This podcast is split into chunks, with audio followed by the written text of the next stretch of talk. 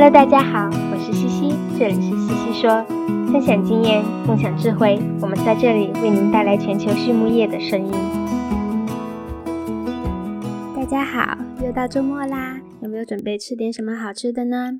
话说我的女儿啊，最近特别喜欢吃五花肉，肥瘦相间，怎么吃也吃不腻。今天我们就来聊一聊猪肉的脂肪品质以及我们的营养配方对它带来的影响吧。这一期西西说 Swineit 的嘉宾是美国 NutriQuest 公司的销售和技术服务总监，拥有四十年行业经验的 Dr. Jeff Hansen 博士。那么 Jeff 博士是怎么进入行业的呢？他分享啊，他早在一九七六年就已经一脚踏入了畜牧业。他对养猪的兴趣来源于他从小在姐夫的农场打工。到七十年代末，他进入大学学习动物科学专业，本科和硕士毕业于德州农工大学。之后到堪萨斯州立大学攻读博士学位，主攻氨基酸营养方向。话说那个年代，理想蛋白质和可消化氨基酸的概念才刚刚开始，可谓是见证了氨基酸营养的发展。毕业后，Jeff 来到北卡州立大学做了几年教授，之后从学校出来，到了 Murphy Farms 公司做营养部门总监。Murphy Farms 就是全美最大的生猪生产商，后来被 Smithfield 收购。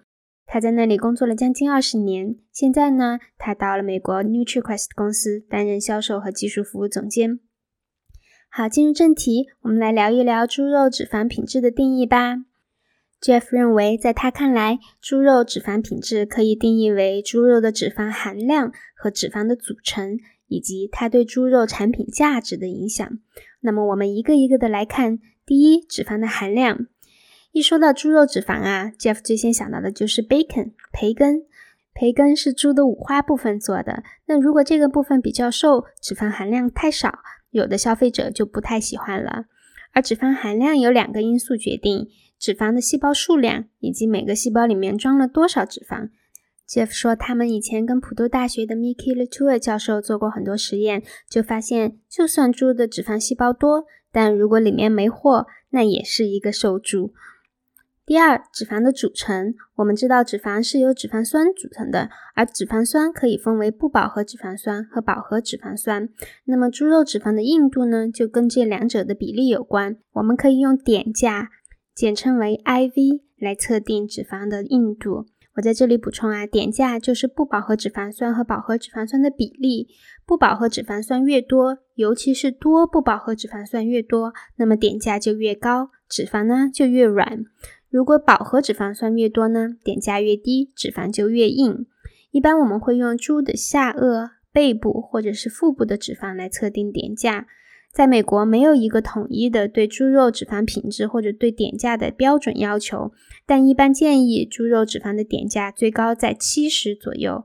如果过高了，就会认为品质不佳了。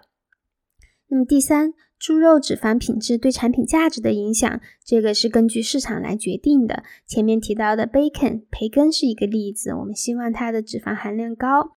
再举一个例子，火腿，如果脂肪硬度不够的话，那么火腿在切片的时候就不好切，会减慢工作人员的加工速度，还会影响最终的切片成品的美观，导致客户的接受度不高。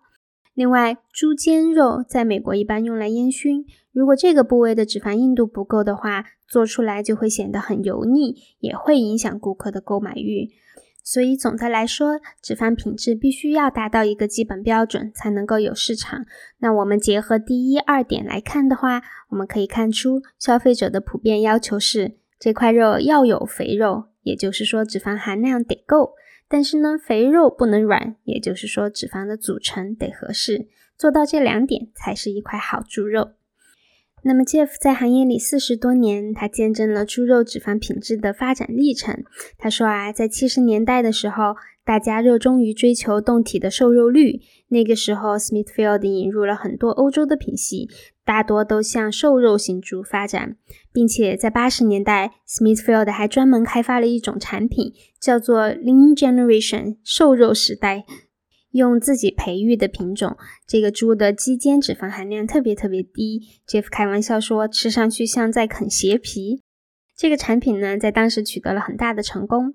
然而，猪肉之所以被大家所喜欢，其实很大原因就是因为它独特风味，特别是它含有的脂肪所带来的风味。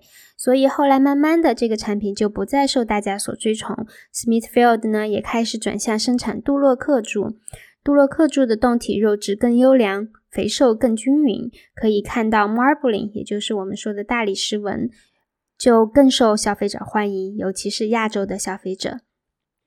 那下一个问题，在美国境内地区不同，猪肉的脂肪品质也会不同吗杰夫说是会不一样的。比如说吧，在东南地区，东南地区的猪生长速度慢，这就影响了内源脂肪合成。所以猪肉产品的脂肪含量不够理想，而在中西部地区呢，中西部地区的问题则是脂肪的硬度不够。当年以纯产业的大力发展，让副产品 DDGS 在猪料中大量的开始使用，而 DDGS 就含有很高的多不饱和脂肪酸，导致呢猪肉的脂肪过软，这成了当时很大的一个问题。不过，在最近的十年左右，生产 DDGS 的时候，大家开始把玉米油先给滤出去了。主要原因是因为玉米油可以卖的比 DDGS 贵很多。于是呢，现在的 DDGS 不饱和脂肪酸的含量就减少了。那么，猪肉脂肪硬度不够的问题呢，也就逐渐减少了。那除了美国以外，不同国家的猪肉脂肪品质有区别吗？Jeff 回答说，会有一点区别。比如说吧。加拿大它地广人稀，基本上可以自产自足，竞争也小一点，所以呢，他们主要走的是高端路线。加拿大的猪料里面，小麦、大麦含量比较高，这些原料里面的多不饱和脂肪酸含量低，那么猪肉品质好，很多呢都出口到了日本。而像在墨西哥。巴西、智利等这些国家呢，就走的是大众商品路线。在这些市场，大家不太在乎高端猪肉，更注意的是不同的猪肉分割方法，以满足不同的市场需求。所以说，猪肉脂肪品质的价值，最终取决于不同的市场需求。那么下一个问题，我们如何用营养手段去调控猪肉的脂肪品质呢？Jeff 说，我们可以回归根本，猪肉的脂肪其实就是两个来源。第一，来源于内源脂肪合成；第二，来源于日粮的脂肪。那么，其中内源的脂肪合成主要合成的是饱和脂肪酸和一些单不饱和脂肪酸，而猪肉中的多不饱和脂肪酸则主要来自于日粮。同时呢，日粮中油脂含量越高，内源脂肪合成就越少。而基本上，日粮中的脂肪酸是什么呀，沉积到体内的就是什么呀。基于这个原理。我们的确可以通过营养手段来调控猪肉的脂肪品质。那么这里面就有一个重要的概念，是点价产物 （Iodine Value Product），简称为 IVP。IVP 的计算公式是日粮中油脂的点价乘以日粮油脂的含量百分比，再乘以零点一。那么，通过计算 IVP，可以预测猪肉的 IV 值，从而再反过来调整配方，达到理想的猪肉品质。